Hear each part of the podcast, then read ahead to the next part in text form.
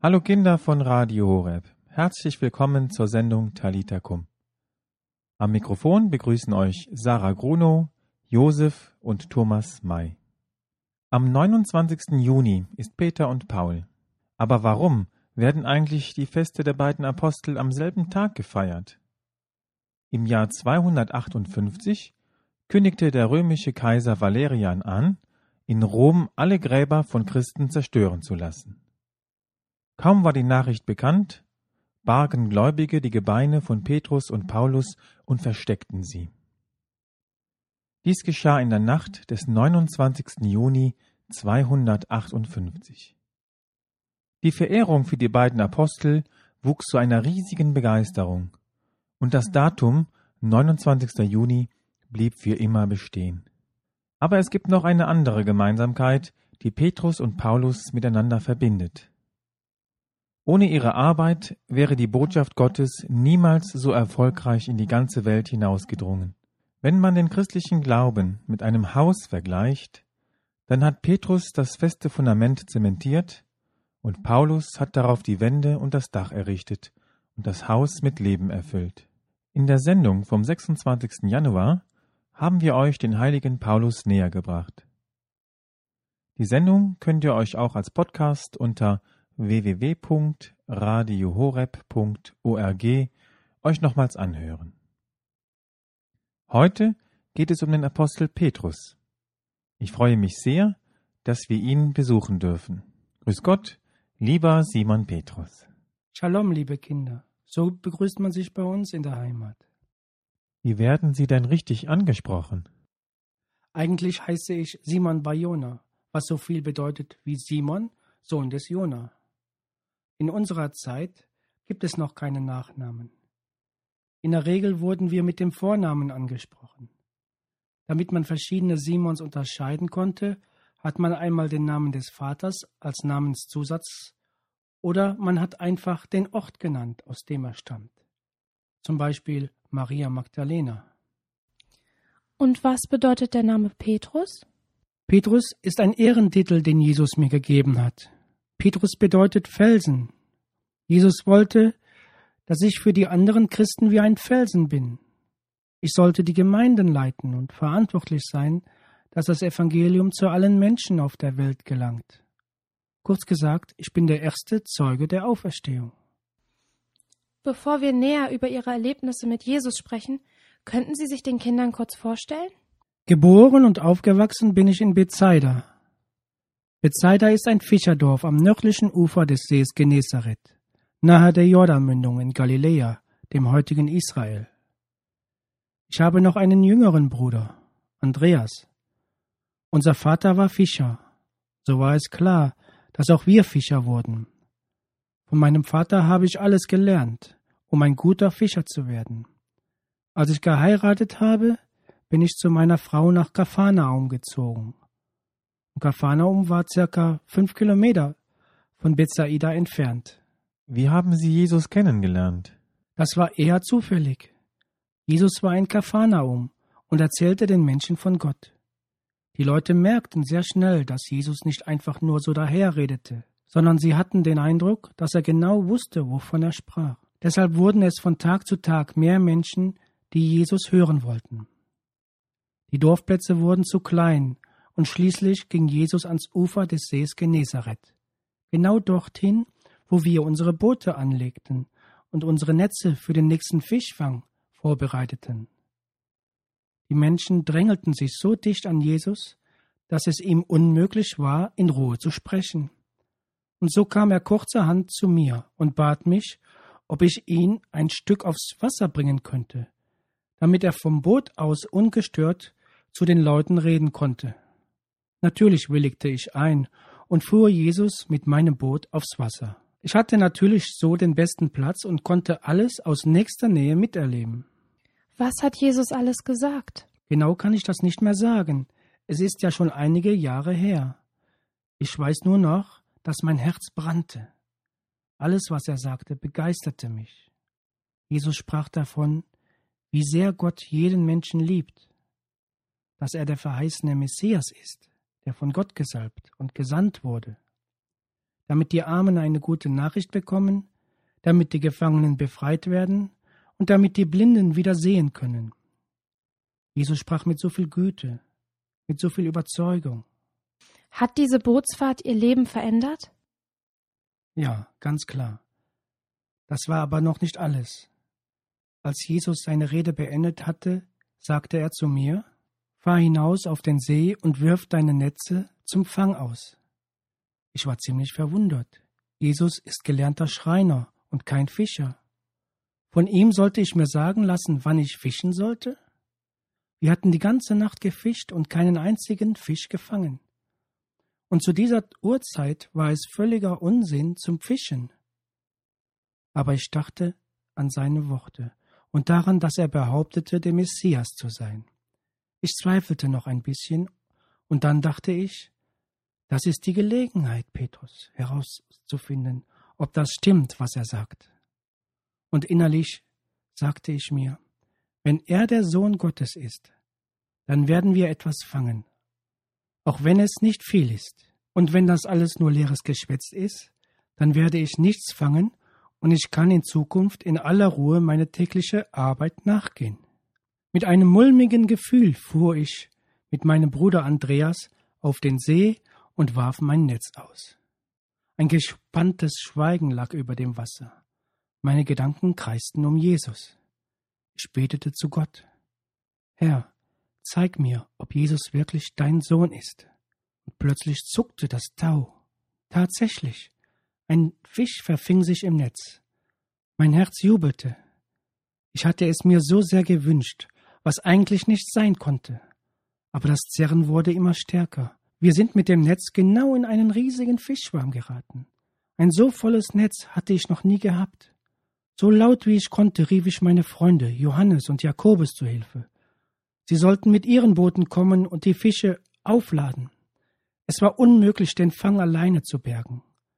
Schließlich konnten wir alle das Netz nach und nach an Bord holen, und wir füllten zwei Boote randvoll mit Fischen so dass wir fast kenterten. Auf dem Rückweg bekam ich ein schlechtes Gewissen. Ich wusste nun für mich, Jesus ist der verheißene Messias. Aber warum habe ich gezweifelt? Warum brauchte ich ein Zeichen? Am Land angekommen, ging ich sofort zu Jesus, kniete mich vor ihm nieder und sagte, Herr, geh weg, ich bin ein Sünder. Jesus antwortete mir, Fürchte dich nicht, von jetzt an wirst du Menschen fangen.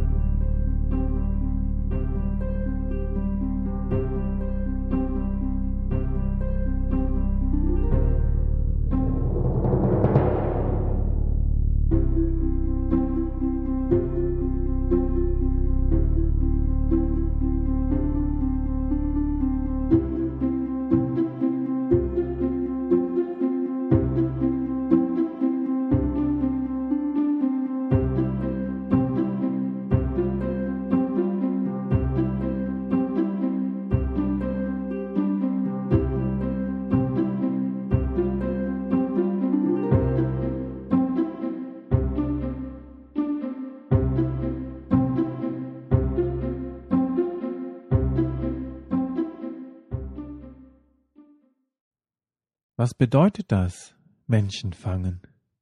Damals wusste ich es nicht. Ich wusste nur, dass ich ab jetzt mit Jesus ziehen werde. Heute weiß ich mehr. Jesus wollte, dass ich zu allen Menschen die Güte und die Liebe Gottes bringen sollte. Was machten Sie mit dem großen Fischfang? Wir zogen die Boote an Land und verschenkten die meisten Fische. Für mich, sowie für Andreas und Johannes und Jakobus stand fest, wir werden ab jetzt mit Jesus gehen, egal wohin er geht. Sind Sie seit diesem Tag ein Apostel? Nein, noch nicht. Die Menschen, die mit Jesus umherzogen, wurden Jünger genannt. Wir waren ziemlich viele, Über hundert konnten das zwischenzeitlich gewesen sein. Eines Tages ging Jesus ganz allein auf einen Berg, um zu beten. Niemand durfte von uns dabei sein. Er betete einen ganzen Tag und eine ganze Nacht. Am nächsten Morgen kam er zu uns und wählte aus unserem Kreis zwölf. Es waren Andreas, Johannes, Jakobus, Philippus, Bartholomäus, Matthäus, Thomas, Jakobus, Simon, Judas und Judas Iskariot und ich. Uns zwölf nannte Jesus auch Apostel. Wie würden Sie Jesus beschreiben? Wie gesagt, Jesus war die Güte in Person. Alles, was er tat, war von Liebe geprägt. Jetzt im Nachhinein kann ich sagen, in allem, was Jesus machte und sagte, ist mir Gott begegnet.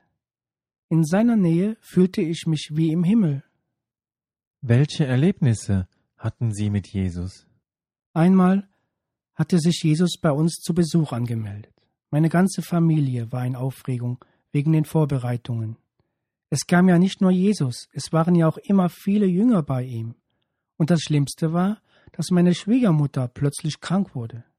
Sie lag mit hohem Fieber im Bett. Als Jesus nun in unser Haus eintrat, erkundigte er sich nach der ganzen Familie. Und als er hörte, dass es meiner Schwiegermutter sehr schlecht ging, wollte er sofort zu ihr. Jesus setzte sich zu ihr ans Bett, nahm ihre Hand und richtete sie wieder auf. Das Fieber war wie weggeblasen. Sie stand sofort auf und half meiner Frau bei der Bewirtung unserer Gäste. Wer war Jesus für Sie? Jesus betete einmal in der Einsamkeit, und wir waren nur mit einer ganz kleinen Gruppe bei ihm. Da fragte er uns, Für wen halten mich die Leute? Da antworteten einige, Für Johannes den Täufer oder für einen Propheten. Und da fragte Jesus sehr ernst, Ihr aber, für wen haltet ihr mich? Und da antwortete ich als erster, Du bist der Messias, der Sohn des lebendigen Gottes. Doch Jesus verbot uns streng, es jemanden weiterzuerzählen. Außerdem fügte er sofort hinzu, ich werde vieles erleiden müssen. Ich werde verurteilt und getötet werden, doch am dritten Tage werde ich auferstehen. Haben Sie das verstanden, dass Sie niemandem weitersagen sollten, dass Jesus der Sohn Gottes ist? Er wollte doch, dass Sie Menschenfischer werden. Bis zu seinem Tod und seiner Auferstehung habe ich es auch nicht verstanden. Weil ich ihn gerne hatte, habe ich seinem Wunsch entsprochen. Doch jetzt weiß ich es. Jesus war der Sohn Gottes. Er hat die Macht, Menschen zu heilen und Wunder zu wirken. Manche Menschen machten sich über Jesus falsche Hoffnungen. Sie hofften, dass er die Römer vertreiben und König eines neuen starken Israels werden könnte. Dann bräuchte niemand zu hungern. Aber Jesus ist nicht der Sohn Gottes, nur weil er Wunder wirkt. Das habe ich im Namen Jesu auch schon getan. Darum bin ich auch nicht Gott. Die Gottheit Jesu zeigt sich in seiner Liebe, die bis zum Letzten geht. Jesus hat sein Leben für mich hingegeben. So ist das Kreuz zum Zeichen der Liebe Gottes zu uns Menschen geworden. Jesus ist untrennbar mit dem Kreuz verbunden. Und damit die Menschen das verstehen, hat Jesus uns gebeten, seine Gottheit bis Ostern geheim zu halten.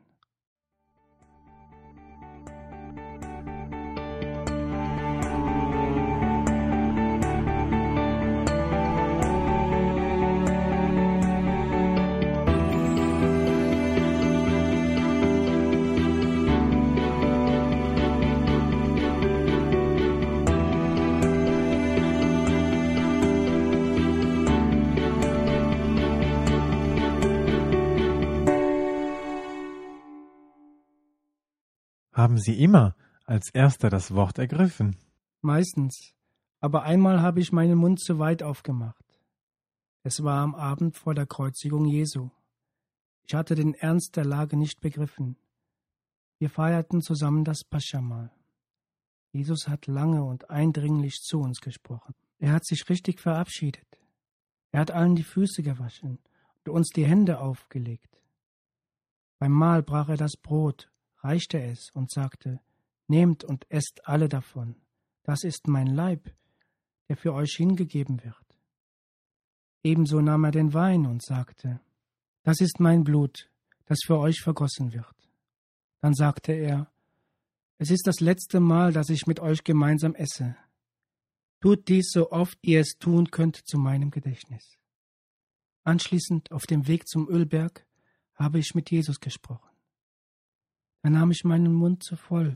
Ich sagte ihm, dass ich ihn nie verlassen werde, selbst wenn ich mit ihm sterben müsste.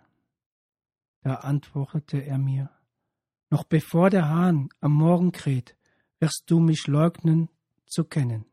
Und ich sagte nochmals, nein, Jesus, niemals. Hatte Jesus recht behalten? Ja. Am Ölberg angekommen, bat Jesus, Jakobus, Johannes und mich, mit ihm wach zu bleiben und mit ihm zu beten. Wir gingen mit ihm etwas weiter in den Garten hinein und fingen an zu beten. Es dauerte aber nicht lange und wir schliefen ein. Nach einer Stunde weckte uns Jesus mit der dringenden Bitte, weiter zu beten. Jesus wirkte sehr angespannt. Wir knieten uns wieder hin, aber nach kurzer Zeit schliefen wir wieder ein. Nach einiger Zeit weckte uns Jesus wieder und bat noch inständiger, mit ihm zu beten. Er war in Schweiß gebadet und sehr ängstlich. Ich raffte mich auf und betete weiter. Doch nach einiger Zeit übermannte mich wieder der Schlaf. Nun war es schon weit nach Mitternacht. Nun weckte uns nicht mehr Jesus, sondern die Soldaten, die Jesus gefangen nehmen wollten. Und dann überschlugen sich die Ereignisse. Voller Schreck stand ich auf, zog mein Messer und rannte auf die Soldaten los. Dabei verletzte ich einen mit Namens Malchus am Ohr.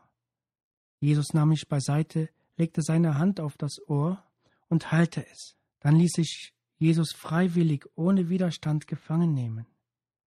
Die Apostel ließen Jesus allein und flohen. Wir wollten nur unsere eigene Haut retten. Neugierig, um zu wissen, was mit Jesus geschehen werde, zogen Johannes und ich der Kohorte in einem sicheren Abstand hinterher. Am Palast angekommen, wärmten wir uns am Lagerfeuer auf, denn es war richtig kalt. Auf einmal sprachen mich ein paar Frauen an.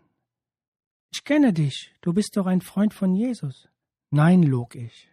Da musst du mich mit jemandem verwechseln. Sie beharrte aber darauf. Na klar, ich bin mir sicher, du bist ein Jünger Jesus. Ich fing an zu fluchen und sagte, ich weiß nicht, wovon du redest, ich kenne Jesus nicht.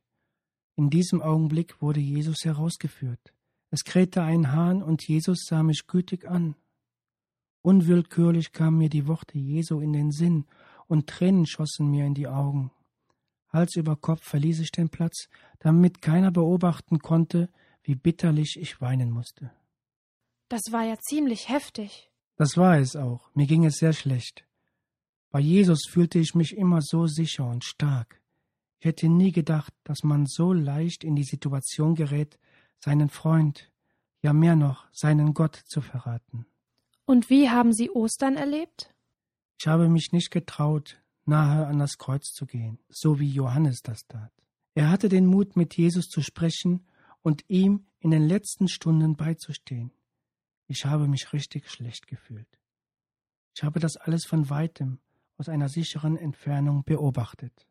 Woran haben Sie gedacht, als Jesus gestorben ist? Ich habe natürlich sehr um Jesus getrauert. Ich habe mich aber auch sehr über mich geärgert. Gerne hätte ich Jesus um Verzeihung gebeten aber ich habe meine Chance nicht genutzt. Sollte ich jetzt immer mit meinem schlechten Gewissen leben? Jesus hatte doch oft seine Auferstehung vorhergesagt. Haben Sie ihm das nicht geglaubt? Nicht so wirklich. Es kam alles so schnell und es war alles so viel. Wir waren sprachlos und voller Trauer. Eigentlich dachten wir schon darüber nach, nach Hause zu gehen und unser normales Leben als Fischer fortzuführen. Zwei von uns hatten sich schon am Sonntagmorgen auf den Weg gemacht. Warum sind Sie geblieben? Immerhin hatte mir Jesus eine besondere Rolle unter den Aposteln aufgetragen. Wie konnte ich da als erster meine Koffer packen? Außerdem wollte ich mich in Ruhe noch am Grab von Jesus verabschieden und ich wollte um Verzeihung bitten. Wie haben Sie die Ereignisse am Ostersonntag erlebt? Zwei Frauen aus unserem Kreis gingen am Sonntagmorgen mit Salben und Tüchern in aller Frühe zum Grab, um den Leichnam einzubalsamieren. Als sie sahen, dass das Grab leer war, kamen sie sofort zurück und berichteten, was sie gesehen hatten. Johannes und ich machten uns sofort auf den Weg und rannten los. Johannes rannte viel schneller als ich und war als erster da. Er wartete aber am Grab auf mich. Was ging Ihnen unterwegs durch den Kopf? Es war ähnlich wie damals, als Jesus mich auf den See schickte, um zu fischen. Mit brennendem Herzen rannte ich zum Grab. Tausend Gedanken schossen mir durch den Kopf. Von das kann nicht wahr sein bis hoffentlich stimmt es. Jetzt fielen mir immer wieder die Sätze Jesu ein, dass er auferstehen werde. Am Grab angekommen, ließ Johannes mir den Vortritt, hineinzugehen. Ich ging hinein, und es war genau so, wie die Frauen es beschrieben hatten. Die Leichentücher waren ganz säuberlich zusammengefaltet, und es war kein Leichnam zu sehen. Ich kniete mich nieder und betete. Aus ganzem Herzen dankte ich Gott, und für mich war klar, Gott hatte Jesus von den Toten auferweckt. Haben Sie Jesus gesehen? An diesem Morgen nicht.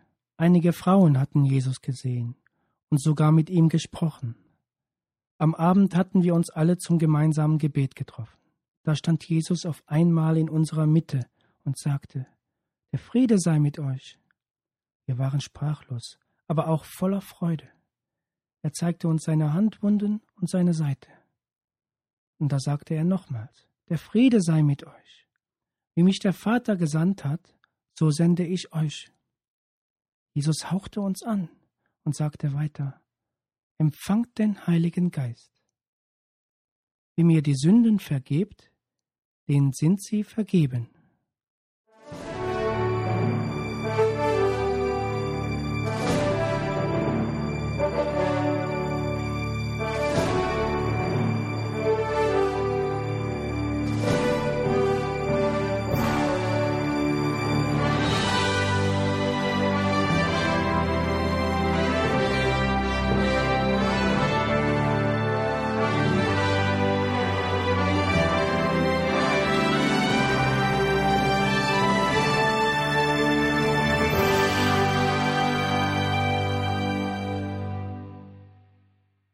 Haben Sie zum Schluss noch ein gutes Wort für die Kinder?